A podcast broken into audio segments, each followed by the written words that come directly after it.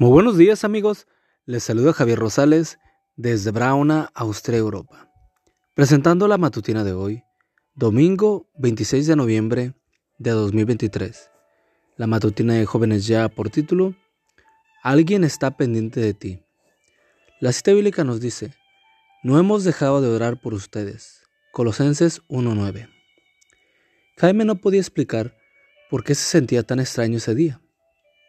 En lugar de estar practicando su pasatiempo favorito, no podía sacar de su mente la iglesia de su juventud. ¿Qué estaba pasando? Había dejado de asistir a su iglesia desde hacía unos cuantos años. Pero frescos en su mente estaban los viejos himnos, los textos bíblicos, las amistades, y ese día en particular no podía explicar por qué esos recuerdos acudían a su mente con tanta fuerza. Entonces decidió visitar su recordada y querida iglesia. Justo en ese día estaba concluyendo la semana de oración. Cuando Jaime entró al templo, se escucharon murmullos de asombro, que fueron creciendo en intensidad hasta convertirse en francas expresiones de alegría. Incluso algunos de los miembros no pudieron contener lágrimas de emoción. Entonces escuchó la voz del pastor.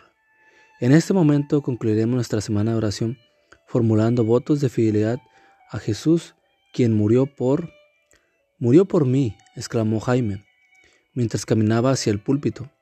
Entonces el pastor tomó la palabra. ¿Alguien aquí duda del poder de la, oración intercesora? Inmediatamente se escuchó un estruendoso amén de parte de la congregación.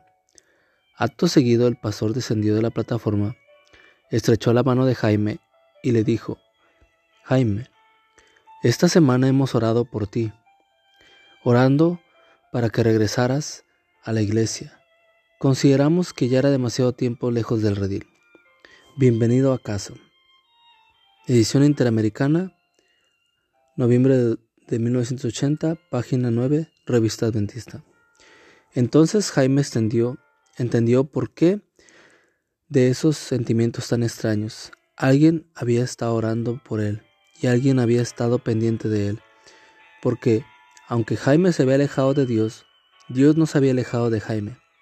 Pero es que Dios no suelta con facilidad ni siquiera al más pequeñito de sus hijos, mucho menos si esa ovejita ha sido alguna vez parte de su redil. No sé cómo está tu vida espiritual ahora mismo.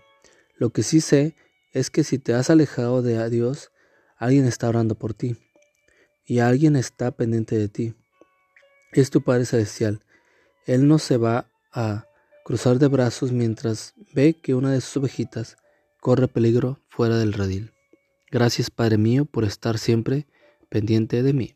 Amigo y amiga, recuerda que Cristo viene pronto y debemos de prepararnos y debemos ayudar a otros también para que se preparen, porque recuerda que el cielo no será el mismo si tú no estás allí. Nos escuchamos hasta mañana. Hasta pronto.